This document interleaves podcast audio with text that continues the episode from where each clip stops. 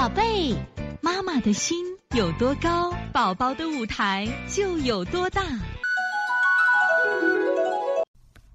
大家好，我是西安邦尼康的王老师。今天想给大家分享的是，普通感冒有必要使用抗生素吗？在临床中，我们经常遇到一些呃家长，像自己的孩子患上的普通感冒，特别是因为感冒引起的发烧，啊，总怕孩子烧坏了、烧傻了。所以说呢，就要求医生给使用抗生素。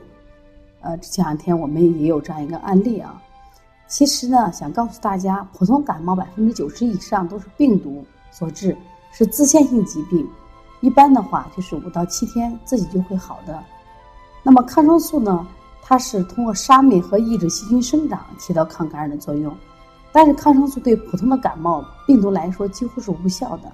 这个怎么看呢？我们不是每次去医院的时候要做化验，如果是白细胞正常，啊，淋巴细胞高，只是淋巴细胞高的话情况下，它实际上就是个病毒感染，而且孩子精神状态比较好，真的是不需要打针，在家里呢给孩子多喝水、休息，加上保健推拿就可以了。